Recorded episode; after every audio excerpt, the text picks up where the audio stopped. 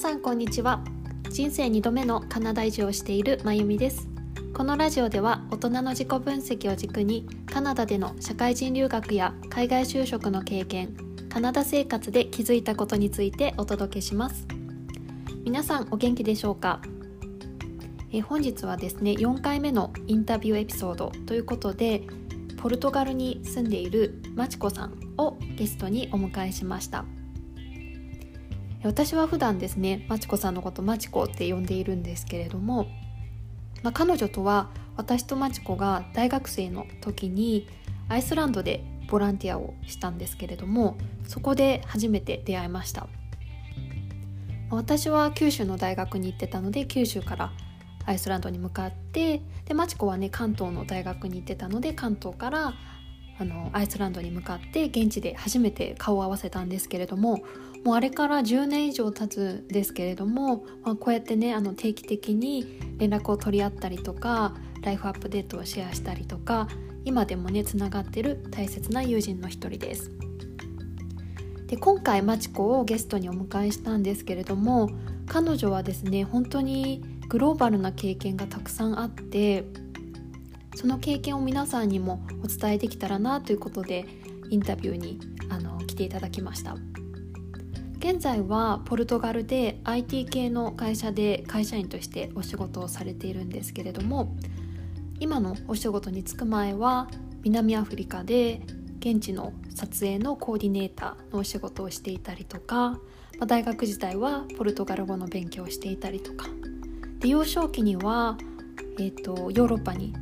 親御さんの都合で住んでいたりとかあの南アフリカに住んでいらっしゃったりとか本当にねあの海外の経験がたくさんあるので、まあ、海外で暮らす時に必要になるマインドセットとか考え方っていうのをシェアしていただきました。まあ、すごくねあのインタビュー聞いていただくと分かるんですけれどもあの淡々とあのお話ししていただいてるんですけどもでもその中でもすごく彼女の行動力とか意志の強さとかそういったものをすごく感じることができました。で私が特に印象に残っているのはマチコが言っていたぶつかってみないとわからない行動してみないとわからないっていうことがすごく印象に残っていますしもう彼女自身がそれをね体現しているのでもう本当に行動することって大切だなっていうのを改めて感じることができました。それでは皆さんインタビューエピソードを楽しんでください。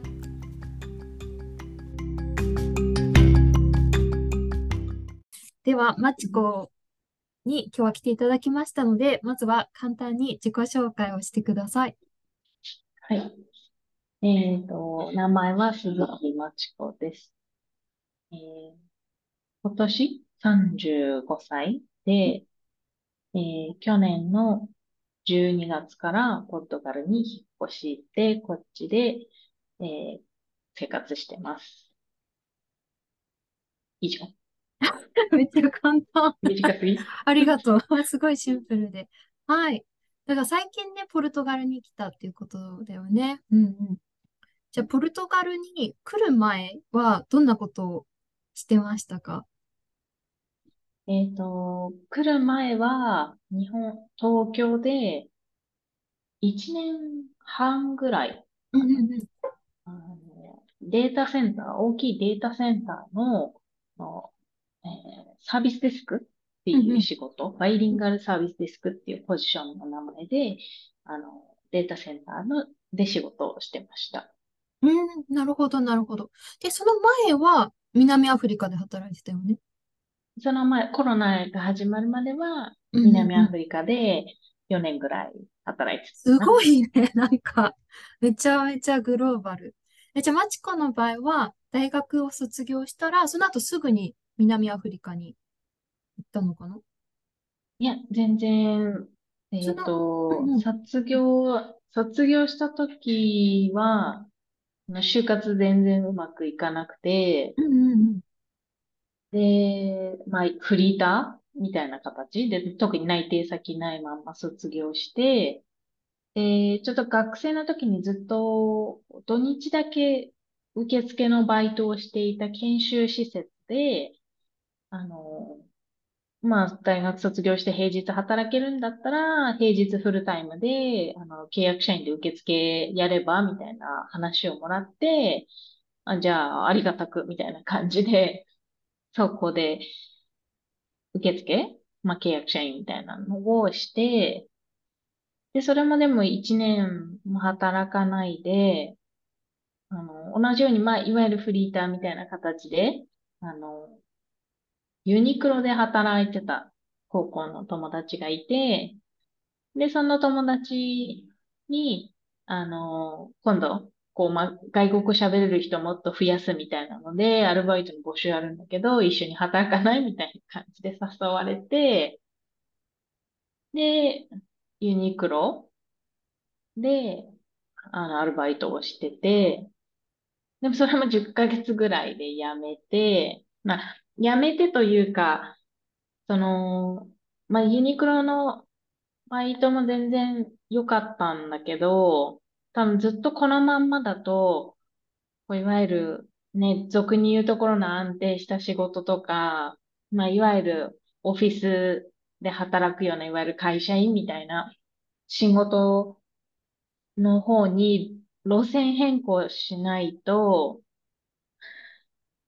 ずっとこういう感じでバイトを転々とするというか、まあね、いわゆるそういう感じの仕事、生活人生になっちゃうのかなっていうのがあって、で、なんかオフィス系の仕事、バイトでもいいから、どっかいいとこないかなっていうふうに探したときに、まあ、たまたまちょっと短期で、ジムのバイトに受かったから、そこでユニクロを辞めて、ジムのバイトをして、で、まあ、そこもなんだかんだ短期、3ヶ月だけの仕事だったから、ここ3ヶ月終わった後もまた、じゃあ次またなんか探さなきゃっていうので、2ヶ月、3ヶ月ぐらいまた転職活動というか、して、で、同じような事務アシスタントの仕事、アルバイトで見つけて、で、そこで3年働いて、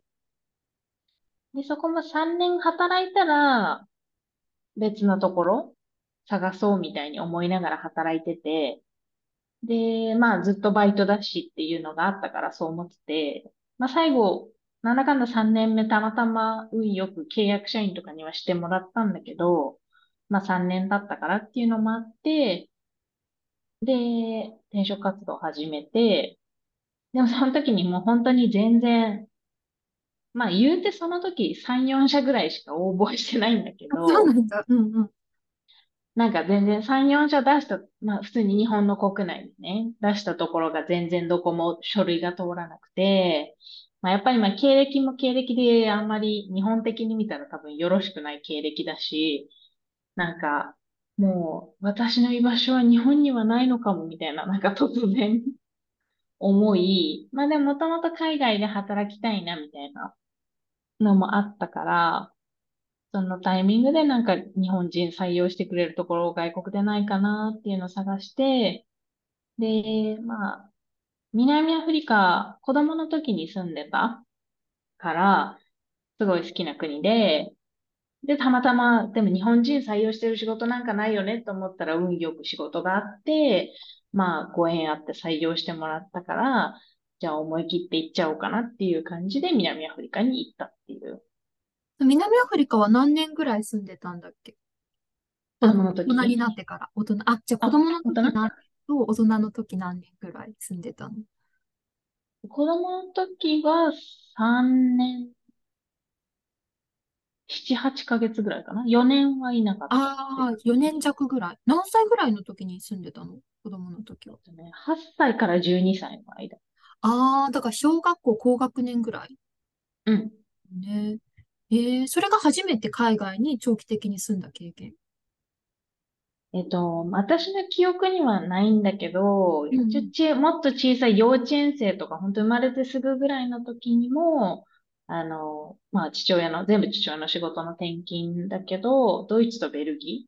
ーにそうな住んでた。のえー、知らなかった。マチコのグローバル人生、めっちゃ小さい時に始まってるんだね。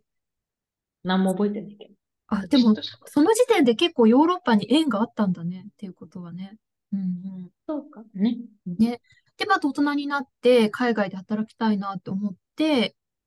そこでさ、南アフリカの仕事を見つけるって結構すごくない？そう、それは本当になんかもう、運が良かったというか、うんうんいう感じだよね。しかも、本当に自分でも笑っちゃうけど、その時はそんな、まあ言うてその時27、8歳とかだから全然ね、そこそこいい大人なはずだけど、なんかま、ちゃんと海外転職とか考えたわけでもなくて、その時は、その、いわゆる、まあ、海外、いわゆる日本の海外転職向けのサイト求人情報。要は、海外の日系企業が、まあ、日本人探してますみたいなのとか、載ってる専門のサイトとか見たり、っていう感じで、本当日本語ベースで見てて、で、でも、何の仕事に関しては、本当にふと、あ、そうだ、な、行けたらラッキー、なんか仕事あるかなと思って、もう Google に、しかも日本語で、南アフリカ、日本人、仕事っていうあ、じゃあ、その南アフリカの仕事は、いわゆるそういう、なんだろう、なんか、リクナビじゃないけどさ、そういう転職活動用のプラットフォームを使ったんじゃなくて、自分で Google で調べたんだ。すごいね。本当、それはすごいね。え、それで、どんな仕事が見つかったの？えっと、なんかその時は、そのキーワードを入れたら、すごい、まあ、今もあるのかどうかわかんないんだけど、本当に日本語ベースの求人情報を載せる掲示板サイトみたいなのが出てきて、で、そこにいくつか、その南アフリカで日本人の仕事、日本人採用したいですっていう、あの、ポスト、求人募集みたいなのが3つか4つぐらい出てて、でももう結構多分そんなに活用されてないサイトだから古いやつ、もう募集も終わってますみたいなやつとかも載ってて、でもなんか載ってるのは、載ってたのは何だろうな。ありがちな感じだけど、寿司職人？募集してますみたいな。ありがちだね、確かに。のとかで、で私が応募したのは、あのー、撮影コーディネーターっていう仕事で、まあその日本の主にテレビ番組とかの撮影、海外で撮影するときに、現地でのいろんな情報を集めたりとか、撮影許可取ったり、で、現地撮影隊が来るときに一緒に同行して、まあ通訳したり、いろいろアレンジしたりっていう、本当に撮影隊の添乗員みたいな仕事を。え、面白そう。でも、通訳したりっていうことは、言語は日本語だけじゃなくって他の言語も使うお仕事だったっていうこと？基本は、えっ、ー、と、まあ、日本語と英語。英語はマストで、で、その、まあ、アフリカ、南アフリカに拠点がある会社なんだけど、まあ、あの、アフリカいろんな他の国にも行って、撮影のお手伝いをしますよっていう仕事で、まあ、現地アフリカのローカルの人たちが喋る言語はもちろんわからないから、だいたい、まあ、どこに行くにしても必ずローカルの、あの、フィクサーって呼ばれる、まあ、いわゆる現地のガイドの人と一緒に行動して、まあ、その人がローカルと英語を通訳して、ね、私は英語から日本語に通訳するみたいな。通訳さんが二人いらっしゃる感じなんだね。そう、二重、何、二重通訳うわ、面白い、その現場。めっちゃ楽しそう。すごい時間がかかる。でもいい、なんかちょっと原始的だけど見てたらすごいコミュニケーションの 雰囲気楽しそう。え、その撮影隊っていうのは日本のテレビ局の人が来る、来て撮影をするようなイメージかな？そう、日本の、なんだろうね、その制作会社の人たちが、まあ、いろんなテレビ局のための番組を作ってるから、その実際は制作会社の人たちがやってくる。ええ、もし言える範囲でいいんだけどさ、どんな番組の人が今まで撮影に来たの？何？か、まあ言える範囲、まあ言っていいんだろう、別にね。なんだろう。まあ、結構、あ、あるの、あるのはというか、最近多分ちょっと数が減ってる気もするけど、あの、よくある海外に住んでる日本、珍しい日本ある人をよね。あったね。あ取った。材する？うんうんうん。どうしてあなたこんなところにたどり着いたんですか？みたいな系の番組から、もうアフリカだから、動物？うん系の番組？うんうんうんとか、あとは、なんだろうあとはもう本当に、あのーバラエティまあ、っていうか基本的にバラエティが多いんだけど、もうすごいそのアフリカの過酷なところに行って、過酷なところでローカルの人がどんな暮らししてるのか、みたいな、なんか話、世界一暑い国っていうテーマとかで行ったりとか、え、すっそういう、ごい楽しそう。めっちゃ貴重な経験だよね。実際にさ、ね、南アフリカには何年ぐらい、4年ぐらい住んでたんだよね。大人になってからは。だからそうね、3年、正確に言うと3年10ヶ月かあ、な。3年10ヶ月ぐらい。なんかそのテレビでさ、日本に住んでてテレビで見るアフリカのイメージって、なんかサバンナとかさ、暑いとかさ、そういうイメージだと思うんだけど、実際に住んでみたらどう？なんか、マチコって地元、あの、関東出身というかね、東京の近くじゃん。なんか東京と何、どんなところが違うのか。な南アフリカに関して言えば、あの、いわゆるん全然こう赤道直下とかじゃない、すごい南、アフリカ大陸の一番南、下にある国っていうのもあるし、あの、ちゃんと、まあ俗に言うところの春、夏、秋、冬みたいな季節のめっちゃ季変化節あるんだね。え。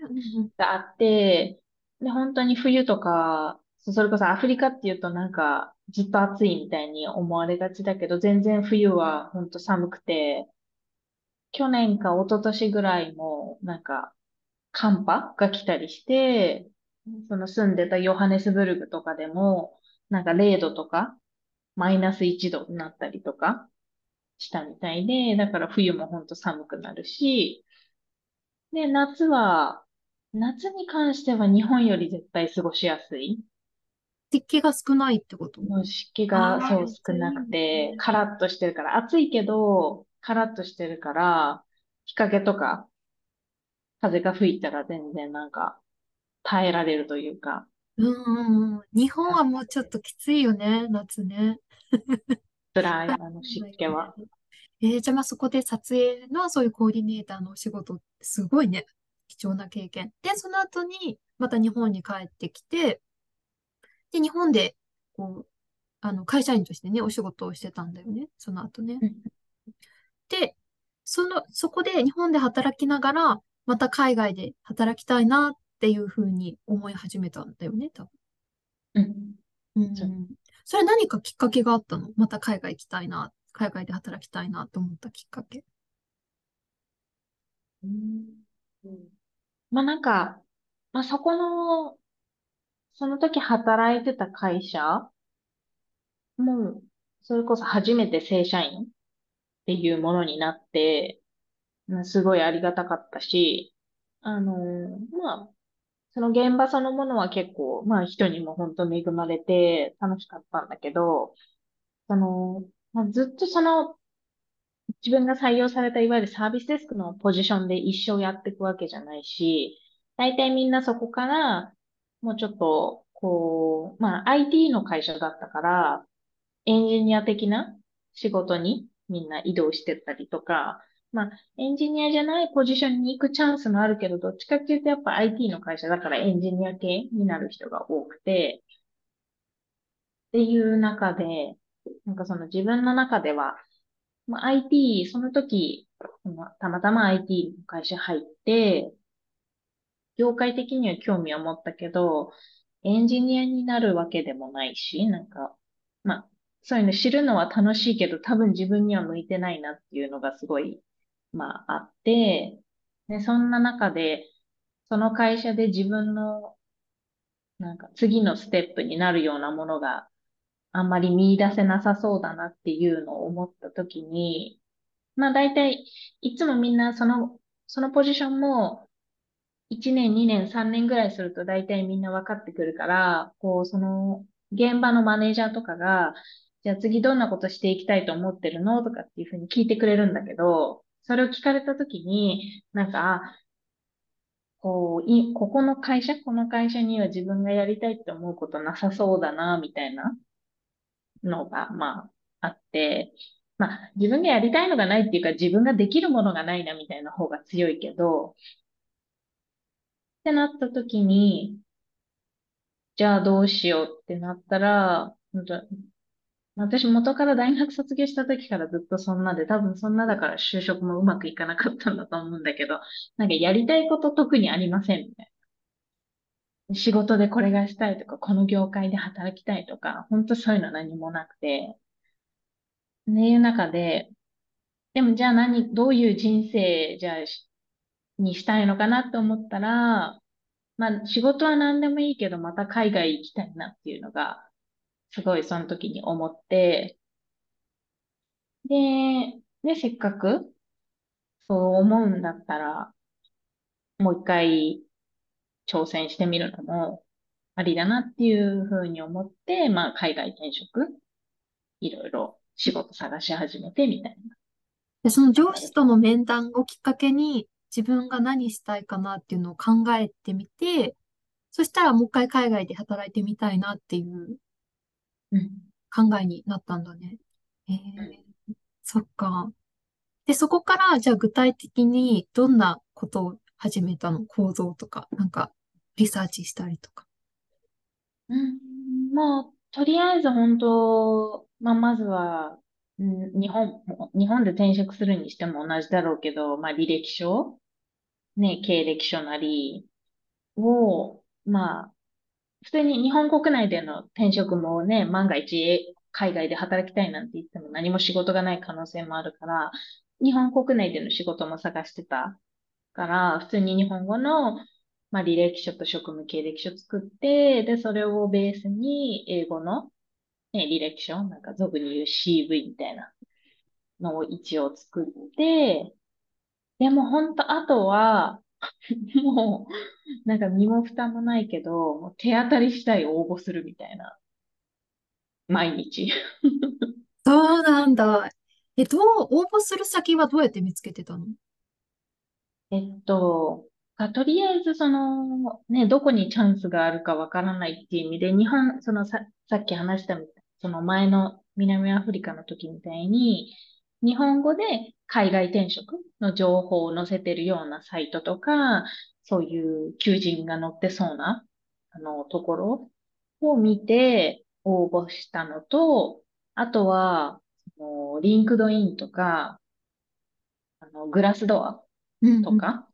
で、あの、日本人採用してるには、まあ、日本語喋れる人探してますみたいな仕事をもうひたすら見つけて応募みたいな。え、その時点でさ、 LinkedIn とか Glassdoor の存在してたわけじゃん。そう、2回目の海外就職。それはさ、どうやってその存在を知ったの？なんか、 LinkedIn は、学生の時から登録はしてあったんだよね。あ、学生だとすごいね。ええでも、うんうん。なんで登録したのか全然覚えてないんだけど。もうなんかさ、日本で暮らしててさ、まあ、ちょっと時代がさ、私が大学生の時とかもう10年以上前だからさ、同時代違うからさ、あれだけど、大学生の時、リンクトインのリの字も私知らなかったよ。で、うちらほぼほぼ同い年じゃん。まあちょっと私の方が年上うん。だけど。もうすでに大学生で LinkedIn のこと知ってたの？すごいね。ってことは周りのさ、クラスメイトとかも LinkedIn を使ってたっていうこと？外資系とか行きたかっうんうたのん。なんかね、あのー外国人の友達が、た、確かね、ちょっとおぼろげだけど、多分外国人の友達が LinkedIn の、なんか、で、コンタクトみたいなのをしてきたのか？へ何だえ。ったのかなんかでもそれで、あ、その人とつながるんだったら LinkedIn が必要なんだみたいなので、全然その時はそれこそ本当、 LinkedIn がそういう仕事を探すためのプラットフォームだなんてことは全く知らないで、なんか新しい Facebook ぐらいの感覚で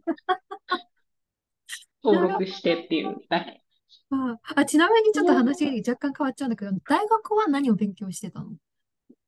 大学は、あの、一応外国語学部でポルトガル語学科うんうんうん。からポルトガル語を、まあ、勉強して、で、それと、まあ、ゼミとかは、なんか言語、言語学っぽいうんうんうん。ことをやりました。あ、やっぱ大学もそなんかそういう海外につながるような学部で勉強してたってことだし、そうやってね、大学自体に外国の人と触れ合う機会があったっていうのはすごいいいよね。そうか。うん。ね。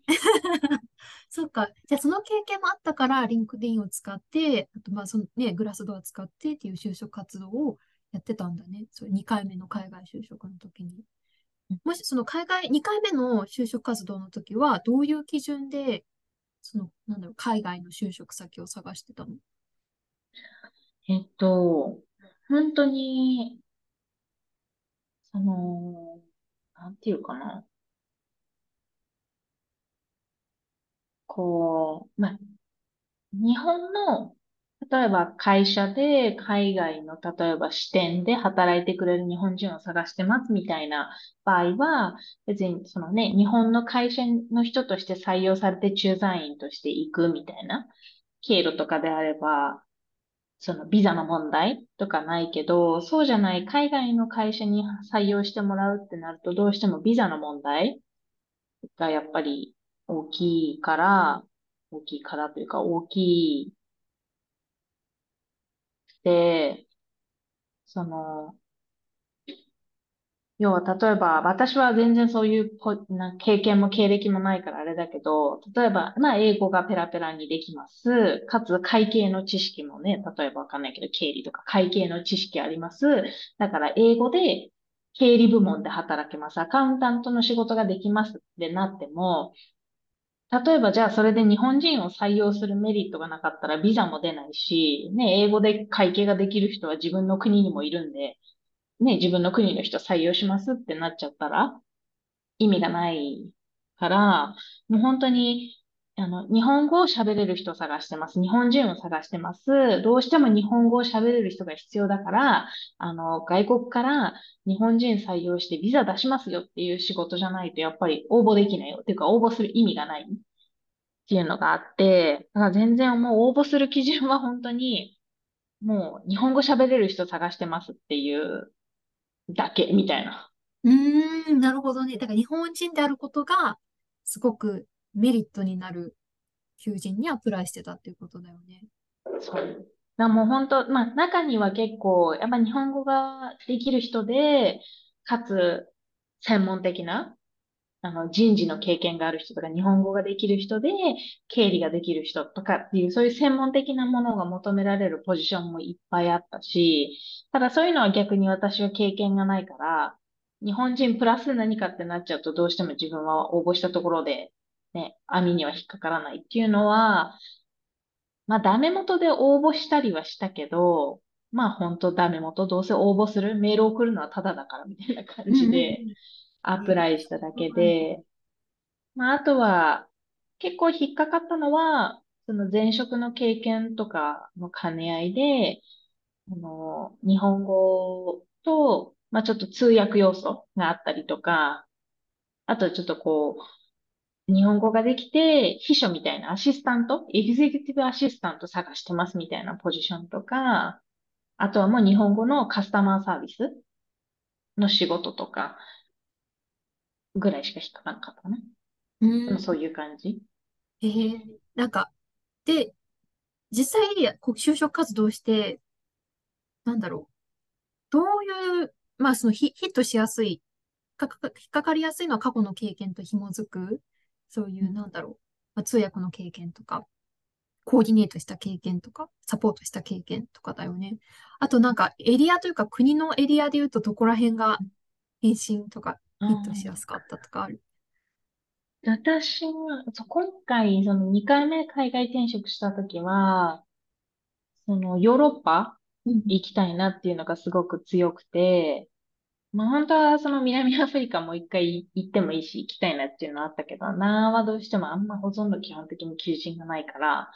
全然あれで、だからヨーロッパをもうメインで、アメリカとかカナダとかは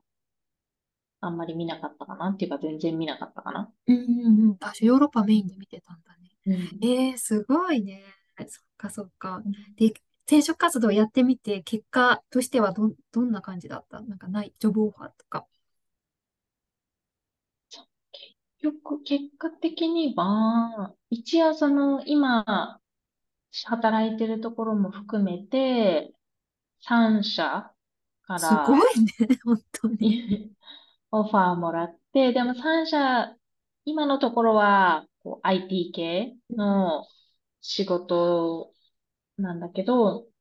残りその受けなかった、辞退した2社は、日本語のカスタマーサ、サポート、カスタマーサービスのポジションうんの仕事だ。国はどことどこ？えっと、ギリシャとマルタと、めっちゃすごいな。ギリシャとマルタと、でも住んでみたいかも。ちょっとね、働いてみたいかも。いいね。あ、そうかも。そっか。で、まあ、最終的には今のお仕事、ポルトガルでのお仕事を選んだっていうことだよね。うん。じゃあ今は具体的、なんかお、お話できる範囲で全然いいんだけど、どんなお仕事をしてるの？今のところは、まずあの日本語、職場はいろんな言語の人がいて、その、まあ、検索サイトでいろんな国の人がいろんなそれぞれの言語で検索するときに、どうやって機械がその言語を正しく理解するのかっていう machine learning のクオリティを高めるための仕事めっちゃすごい、本当に。なんかもう、私と全然世界が違いすぎて、鳥肌立ってる。うん。でも実際に、ポルトガルは多分旅行では来たことあるよね。移住する前に。うん。大学生の時に1ヶ月ぐらい短期留学もしてた。ね、で、しかも大学でポルトガル語とか勉強してたから、言語的な壁とか文化的な壁はそんなになかった。言語はでももう全然忘れちゃってるから、全然わかんないね。生かろうじて簡単な、ゆっくり喋ってくれれば簡単なことならぐらいしかないから。でも結構こっちの人は英語喋れる人が多くて、もうそれで、まあ英語と、まあ英語が喋れない人もなんか片言のエセポルトガル語でみたいな感じで。エセポルトガル語。そうなんだね。え、この、なんだろう、日本と南アフリカポルトガルってこう、三つの国に住んでみて、まあ、ポルトガルはね、まだちょっと期間短いから、あの、比較するの難しいかもしれないんだけど、どの国が今のマチコにとって、こう、住みやすい、生きやすいみたいなのってある？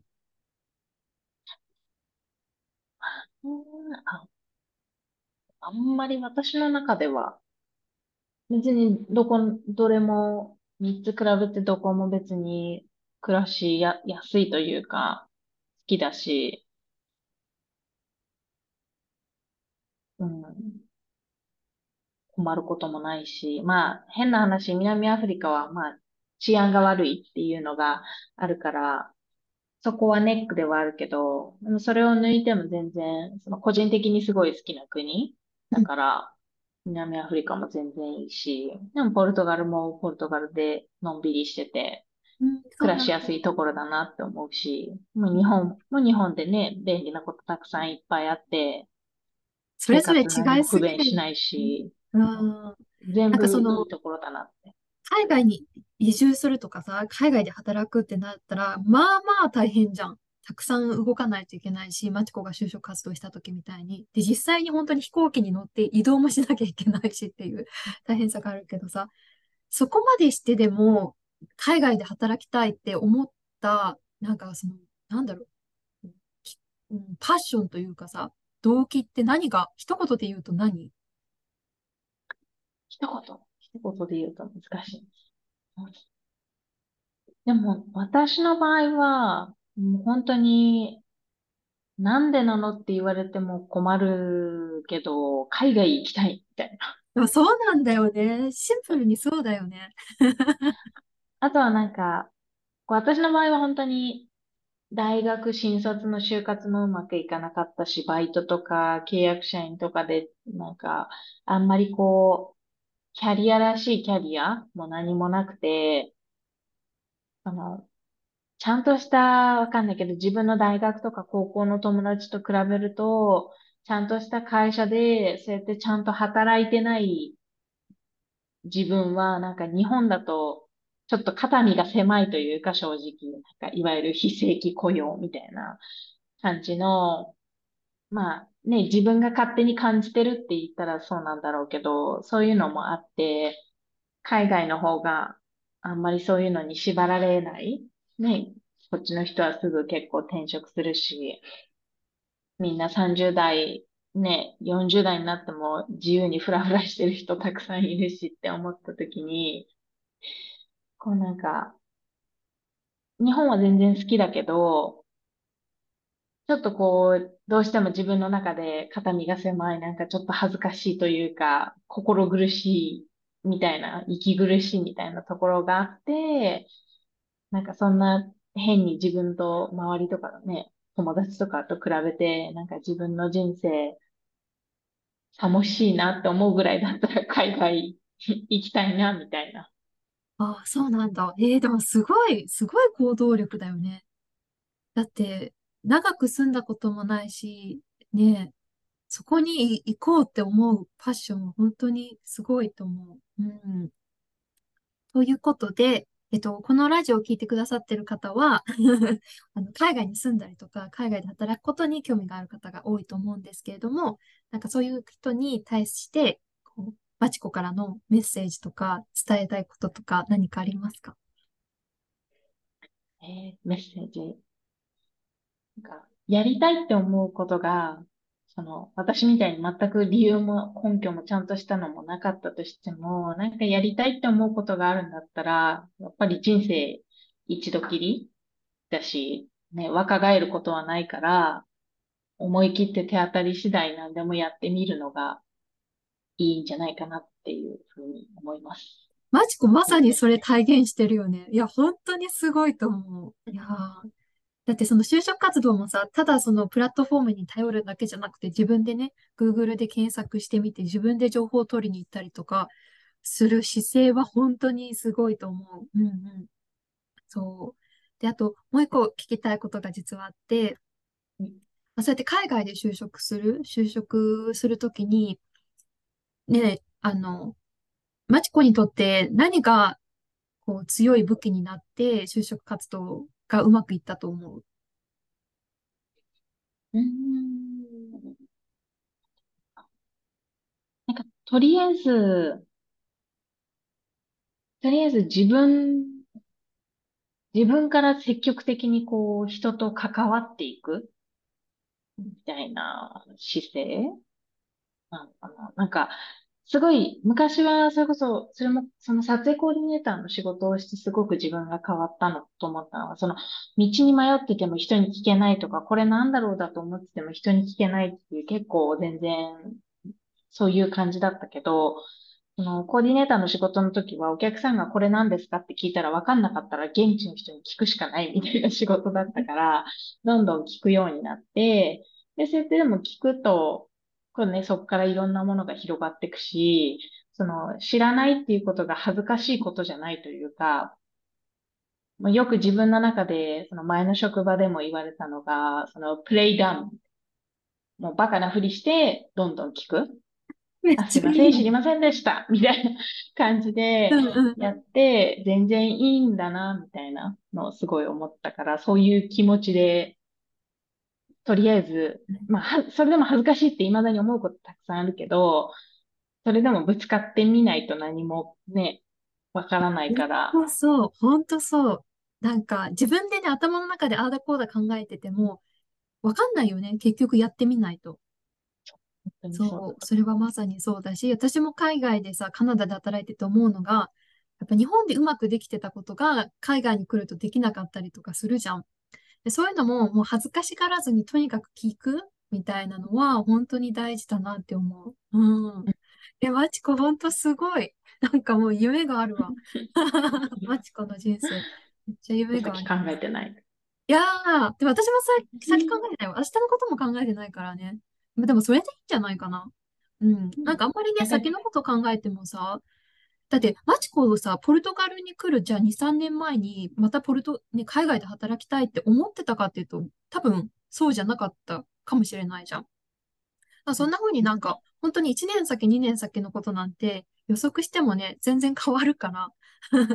かんない。わかんない。わかんないよね。だからもうその時やりたいことをやるって本当に大事だし、結局その積み重ねでしかないよね。うん。本当そう思う。いやー、え、めっちゃいい話ありがとうございました。ではでは、あの、今日のインタビューエピソードは以上になります。